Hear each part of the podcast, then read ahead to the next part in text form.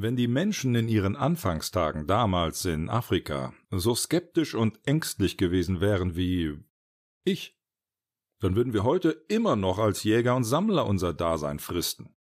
Obwohl wahrscheinlich nur als Sammler. Wenn die so drauf gewesen wären wie ich, auf die Jagd gehen ist ja viel zu gefährlich.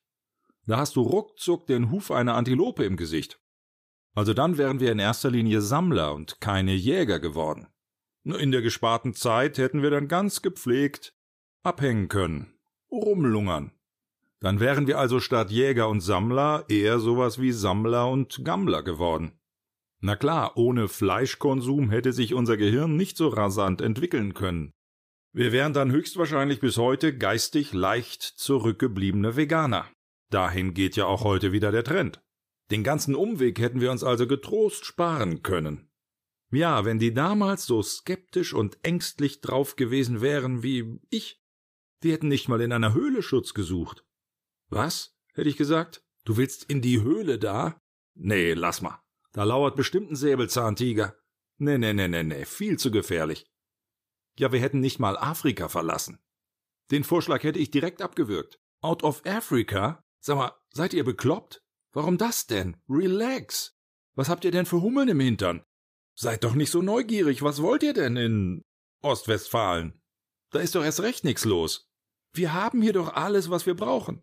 Keine Landwirtschaft, keine Sesshaftigkeit, keine Städte, kein Monotheismus, keine Monogamie, keine Arbeit, keine Steuern, keine Überbevölkerung, keine Flüchtlinge, keine Nationalstaaten, keine Regierung, keine Parteien, keine Diktatoren, keine Massenvernichtungswaffen, keine Staatsverschuldung, keine Inflation, keine Klimakrise, kein Plastik, keine SUVs, kein Atommüll, keine Musicals, keine Ballermann-Hits, keine Porsche-Treffen, kein RTL 2, keinen Bachelor, kein Adventsfest der 100.000 Lichter, Lichter, keine Fußball-WM, nichts von alledem.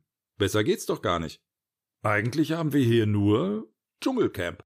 Und das 24 Stunden täglich, nur halt ohne Kameras und ohne Z-Promis. Okay, wir haben kein WLAN, aber man kann eben nicht alles haben. Auch keine Handys, kein Facebook, kein Instagram.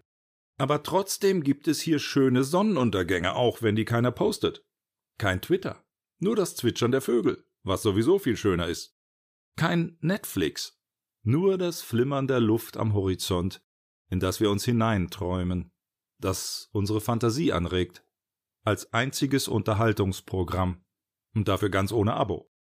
Ja, und wir sind alle körperlich fit, schlank, drahtig und das nur vom Sammeln und weil es keinen raffinierten Zucker gibt. Ist doch super. Ja, und wenn das alles wirklich so gekommen wäre, stell dir das mal vor, dann würdest du, anstatt dir das jetzt hier anzuhören, irgendwo in Afrika unter einem Baum sitzen und Mongongo-Nüsse knacken. Und später würde jemand aus deiner Kommune dich lausen, wobei er oder sie dir ja ganz nebenbei auch den Rücken krault. Und das ist so schön. Hm. Kurz bevor du durch das Rückenkraulen in eine tiefe Trance fällst, hast du noch diesen einen Gedanken. Und du denkst, besser kann's nicht werden. Mehr braucht kein Mensch. Mm.